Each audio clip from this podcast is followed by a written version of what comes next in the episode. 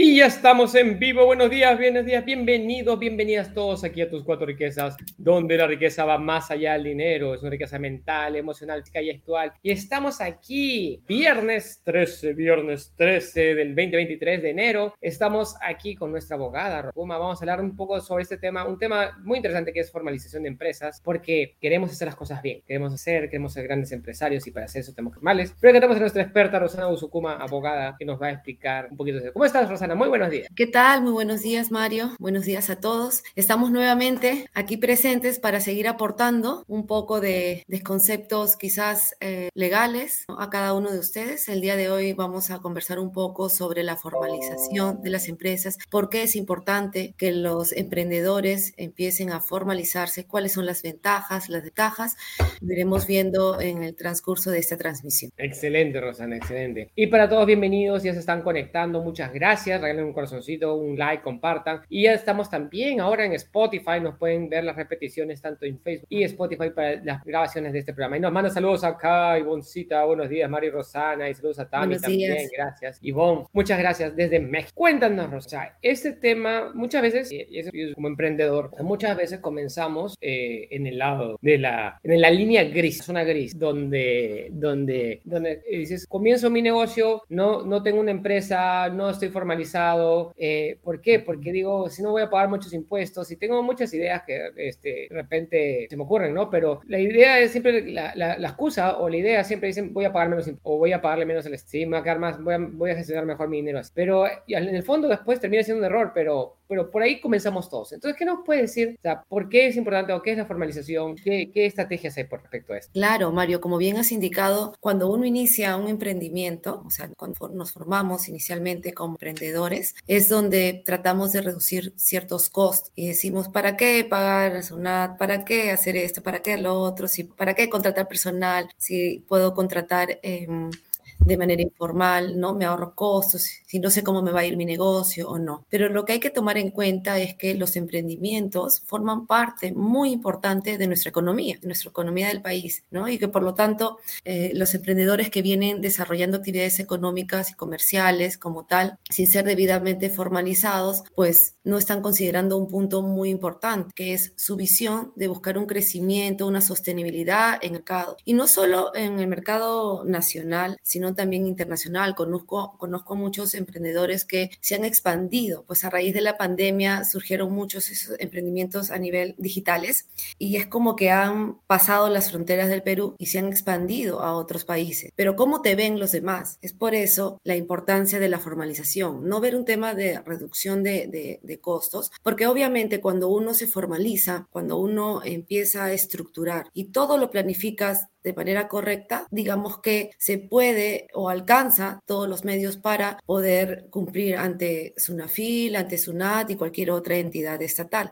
Eso es la, la importancia como tal. Pero, ¿por qué? ¿Por qué formalizar una empresa? Muchos me han preguntado, ¿por qué si, si estoy bien así? ¿No? Como hemos, eh, como se ha mencionado anteriormente, pues la formalización implica la incorporación en nuestra economía formal, ¿no? Y así operar legalmente en el mercado. Es la única forma de lograr un crecimiento un posicionamiento en el mercado, siendo formal. Esa es la única forma, según la, la experiencia que he tenido y la experiencia también de, de asesoría a varios seguidores. Como, ¿Y cuáles serían? Sí, te escucho, María. Un poquito ahí para todos es que, o sea, si tú quieres crecer, si tú quieres crecer, es importante que sea. Y me encanta esto que tú mencionas hace un ratito, que es la expansión incluso a nivel internacional. Es una expansión incluso a nivel internacional. ¿Por qué? Porque muchas veces, muchas veces, eh, tu mercado local puede ser un mercado chiquito. Y, cuando tú piensas en chiquito, en verdad no logras muchas cosas, sino es tú tienes que pensar cómo voy a impactar y voy a llegar a muchas, muchas, muchas más personas. Y para tener una expansión internacional, para tener una expansión en diferentes aspectos, tienes que tener una estructura formal, tienes que tener una empresa. ¿Tú crees que vas a tener menos ingresos? No, al contrario, te va a abrir puertas incluso a contratar con más personas. ¿Tú crees que vas a pagar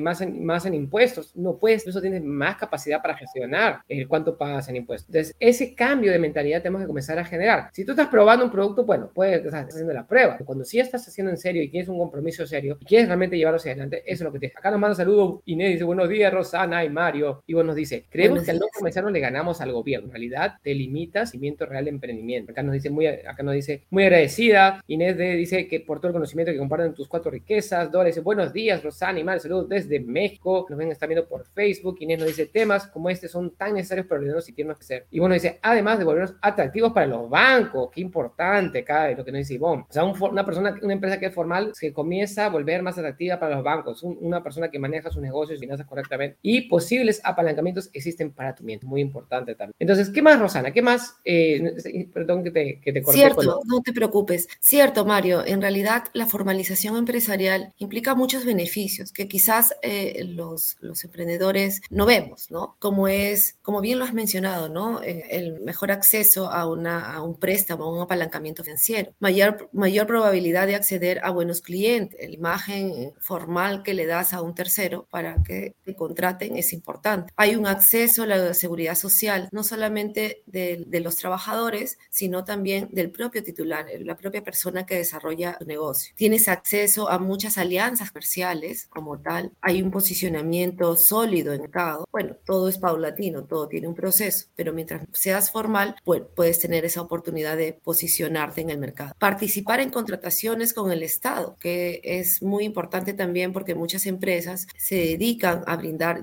servicios o productos, venta de bienes al Estado y se requiere de una formalidad. Otro tema muy importante es evitar sanciones por la entidad, por las entidades como la Administración Tributaria, como SUNAFIL, por ejemplo. Evitamos ser fiscalizados. Eh, bueno, la fiscalización, así seas formal, se puede dar, pero lo que evitamos es ser sancionado, como pues nuevamente hay, hay, un segundito, me, me, me, gusta esta parte que dices. O estuvimos con, en estuve, estuve en un congreso hace poco con el expositor y, el, antes que yo era la ponencia venía por parte de lo que era la presidenta de la Asociación de Productores de Gamarra, que es una de las zonas textiles más importantes acá, decía, o sea, no podemos concursar con el Estado, no podemos entrar a... ¿Por qué? Porque muchos de estos emprendedores todavía no tienen ese nivel de formalización. Entonces, el Estado es uno de los principales compradores del de cada país, es, es una de las entidades más grandes. Entonces, para que más, más o menos el Estado por ejemplo, Canal Plus contrata a un millón de personas o más, o dos millones de personas, es una cosa brutal de los 30 millones que somos. Entonces, si tú puedes hacerlo y, y te interesa entrar en ese rubro, o sea, el Estado es un, es un súper comprador y está comprando todo el tiempo. De igual manera, si tú estás en México, en Colombia, en Perú, en Ecuador, en Chile, en Paraguay, en Uruguay, donde sea que estás escuchando, la pregunta es, ¿qué es lo que compra el Estado y si yo se lo puedo vender? Entonces, hay muchas cosas, por ejemplo, una, una cosa que era muy graciosa cuando estábamos en, cuando trabajaba en el Estado, decía, por ejemplo, las licencias de software. Era gracioso porque nosotros compramos licencias de software, por ejemplo, para un software de eh, eh, de diseño gráfico, edición de video o diferentes cosas. Ese software que nosotros compramos, la ley dice que solamente lo puedes comprar a proveedores nacionales. Y ese es, importado el software igual, ¿ah? Entonces alguien lo tiene que importar por ti y te lo vende, se lo vende el Estado. Entonces no hace nada, simplemente es el, intermediario. es la habilidad para hacer los negocios. Que salía más barato comprarlo directo de la fuente, pero en la ley dice, decía eso. Entonces existen leyes así. Entonces puedes encontrar un espacio donde tú te puedes desarrollar tu emprendimiento. Así es. ¿Qué, qué más? Así es, Mario, exactamente. Es una oportunidad adicional de lo que normalmente vienes este, prestando, ya sea servicios o bienes con, a nivel privado, ¿no? Es una puerta abierta adicional para contratar y como dices, el Estado pues es un, buen comprador, ¿no? ¿Qué más? A ver, hemos, hemos, conversado, hemos conversado un poco sobre la, la, necesidad o por qué es conveniente formalizarse, pero la pregunta que resulta ahora es, ¿cómo me formalizo? ¿no? Existen, nosotros lo, lo, hemos denominado eh, vehículos jurídicos o vehículos legales para formalizarse o para ser empresa, ¿no? Dentro de los, estos vehículos jurídicos empresariales, nosotros podríamos distinguir dos, dos puntos muy importantes. Uno es formalizarse como persona jurídica, lo cual implica constituir una, una, una empresa, ya sea una empresa individual de responsabilidad limitada, que ahora lo vamos a ver, ya sea una sociedad anónima, ya sea una sociedad comercial de responsabilidad limitada, que son las empresas que más se usan. Y el otro camino es desarrollar, desarrollar el negocio negocio como persona natural. Aquí el desarrollo del negocio como persona natural lo denominamos como una empresa unipersonal. Al final, todo termina siendo una empresa. La distinción está entre persona jurídica y persona natural, porque quien desarrolla son como que dos caminos. ¿Cómo? son, son, varios caminos que se abren, ¿no? O sea, uno es persona natural con negocio, que es tú que tienes un negocio, y la otra parte es eh, las y a una persona jurídica que es una entidad que es completamente separada de ti y se abre en diferentes aspectos. Muy bien. Sí, exacto. Pero Pero ¿qué diferencias hay? Un poco para entender entre lo que es persona natural y persona jurídica.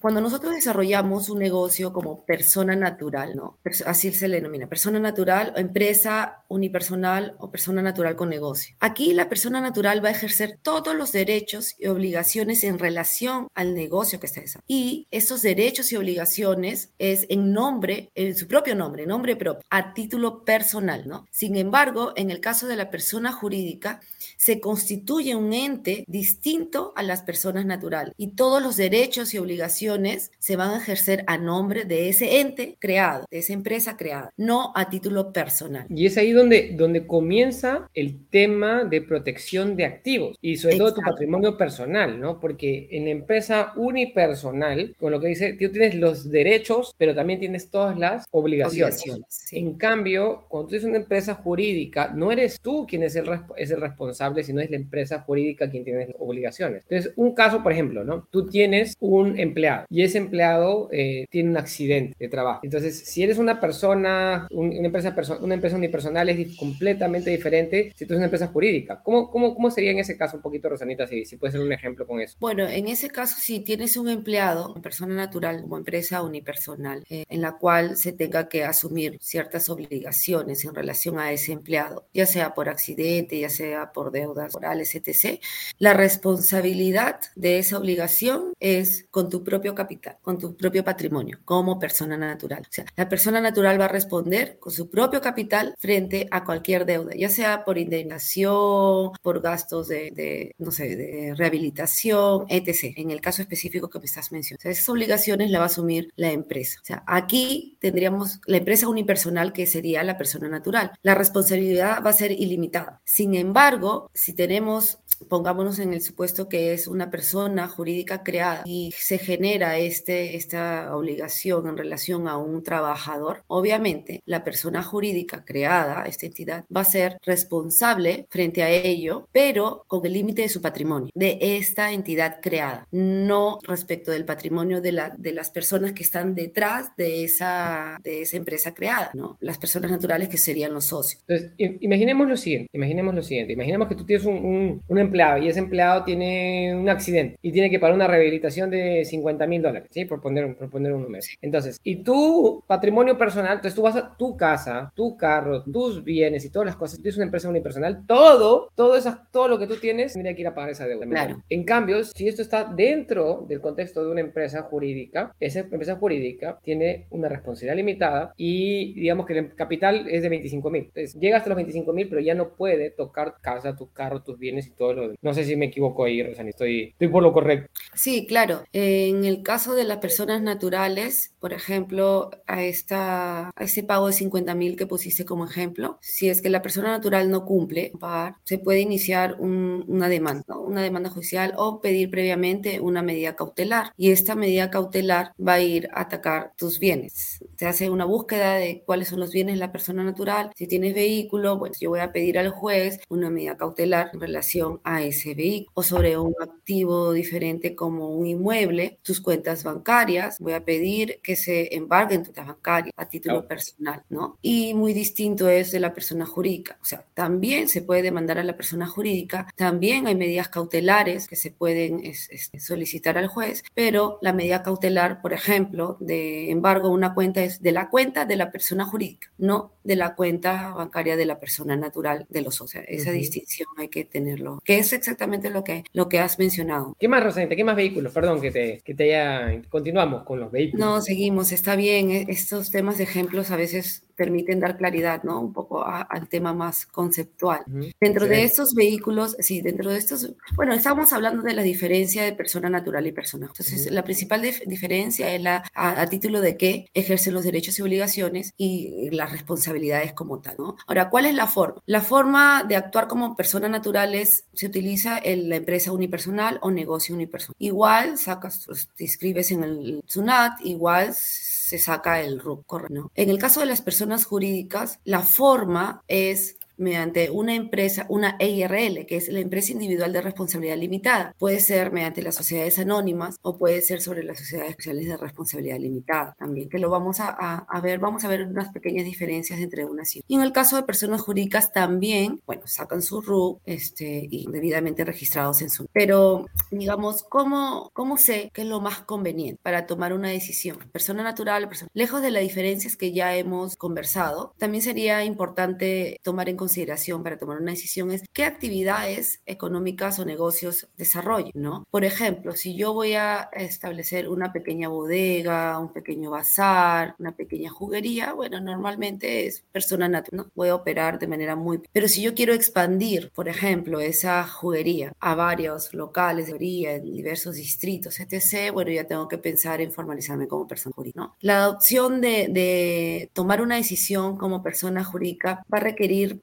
eh, no mayor análisis, sino simplemente qué actividades pretendo yo desarrollar y cómo pretendo yo expandirme a corto, mediano o largo plazo, ¿no? También si es que quiero tener mayor eh, posicionamiento, reputación en el mercado, acceder a clientes más grandes, distinguir mi patrimonio de los miembros con la empresa, es lo que hemos conversado, distinguir el patrimonio personal y distinguir el patrimonio de la empresa. Atraer inversionistas, por ejemplo, bueno, todo ese enfoque es como persona jurídica.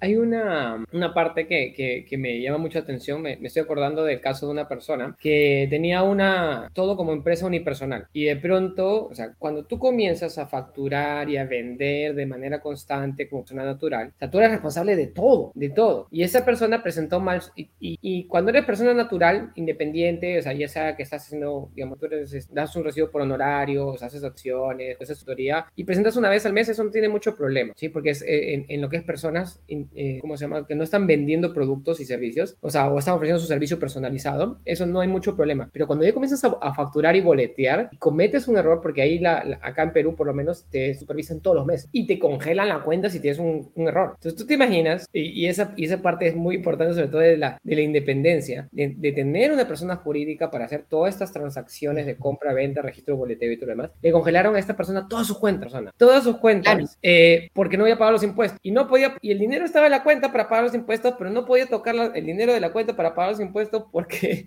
o sea, era, el huevo y la gallina. Porque, o sea, no, el dinero está congelado en la cuenta, pero había cometido una falta y la cuenta estaba congelada y no podía pagar. Entonces era, era una locura. ¿Por qué? Porque no llevó la fidelidad del caso. Entonces, la, tener una empresa jurídica, tener una, una, eh, una empresa que tú la controlas, tú tienes el mismo control que si fueras como persona natural, incluso más control iría, pero tienes muchas ventajas en, en, en, la parte, en ser, siendo una, una, una, este, una empresa formal.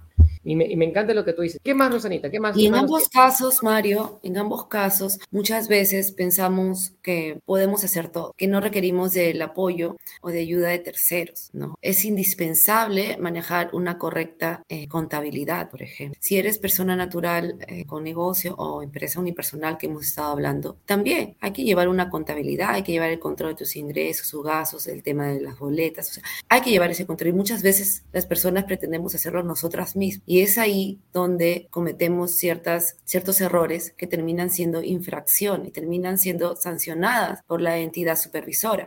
Por eso es tan importante eh, poder delegar ciertas funciones eh, que escapan de nuestro propio conocimiento. ¿no? Y, y, eso es importantísimo porque tú tienes que tener un equipo. Un equipo es sumamente importante. Entonces tú tienes que definir cuál es la mejor forma de empresa jurídica que te conviene a ti. Cambia un poquito la nomenclatura en, en, en cada país, pero es sumamente importante que tú aprendas a una empresa y, como dice Rosa, tener un quién es tu contador, quién es tu abogado, quién es la persona que te va a ir guiando en cada, en cada una de las partes del proceso. Y a veces lo barato sale caro. Es por ahorrarte ciertos costos, te, al final terminas pagando multas increíbles o terminas con, con, unas pérdidas tremendas por hacer mal algo que una persona te lo puede haber hecho por, por este, ¿cómo se llama? Por 50 dólares. Entonces, este, son las cosas pequeñitas que después se convierten en cosas mucho más grandes. ¿Qué más, claro, y muchas personas naturales indican, bueno, pero es que el negocio es mío, yo quiero ser ser única, ¿no? Y le digo, claro, puede ser única, puedes constituirte como persona jurídica, crear una entidad aparte, que era lo que hemos estado hablando, ya, siendo única, o sea, no necesitando de un tercero, de un socio, ¿no?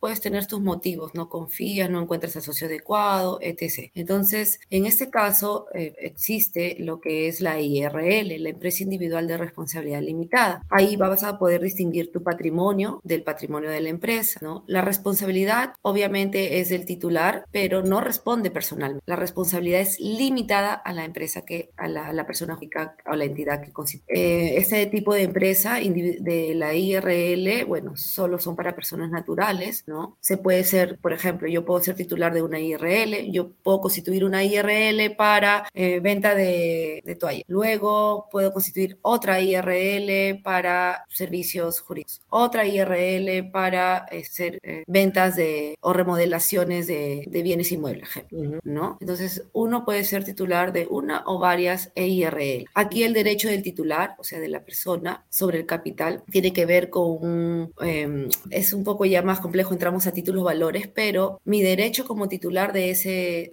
sobre el capital de esa persona jurídica que estoy creando es un bien mueble incorporal. ¿Qué quiere decir eso? Que no se puede incorporar a títulos valores, ¿no? Pero eso ya es un tema, digamos, más, complejo.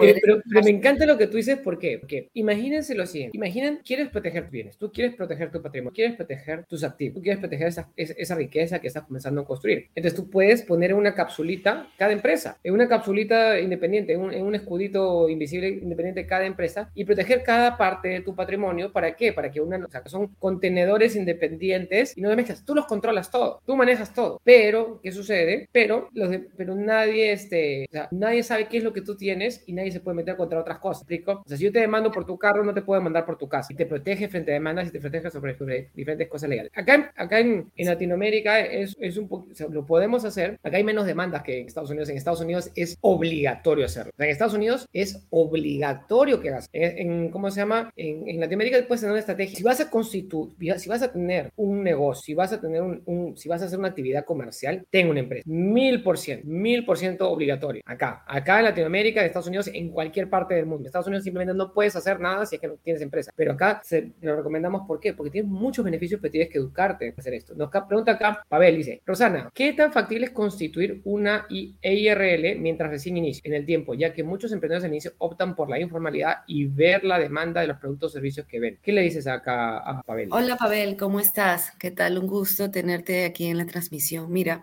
es factible, es la constitución de la IRL, al igual que una sociedad anónima cerrada y cualquier otro tipo societario, tiene el mismo procedimiento, ¿no? Hay que hacer la, minuta, la escritura pública correspondiente y la inscripción en registros públicos. Eh, digamos que te puede tomar en el peor de los casos no más de 15 días constituir una, una persona jurídica. Ahora tienes que obviamente eh, estructurar ya la parte de estatutos como tal, ¿no? ¿Qué es lo, tu objeto social, tu capital, la estructura de poderes? Pero sí es completamente factible y no es muy costoso, tal, ¿no? Bueno, las notarías manejan sus derechos notariales y registrales, este, pero es accesible, tal. Entonces, a mí, a mí me, me, encanta este tema porque Rosanita nos está poniendo acá el punto de vista legal. ¿Por qué es importante constituirte del punto de vista legal? En un, hace como un mes y medio hemos visto el punto de con, con Denise, hemos visto el punto de vista contable sobre la formalización y ahora estamos viendo el punto de vista legal porque son los dos lados que priman sobre esto. Uno es el tema de impuestos y otro es el tema de presión de ¿Qué más, Rosanita, le dirías ya para, ya estamos en casi en la hora,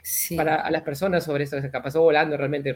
Claro, sí, exacto. Nos ha faltado un poco el tiempo. Este, hemos hablado ya un poco de lo que es la IRL, pero también existen otro tipo de sociedades, como las sociedades anónimas, ¿no? La sociedad anónima abierta, la sociedad anónima cerrada. Bueno, la sociedad anónima abierta es para los mercados de capitales.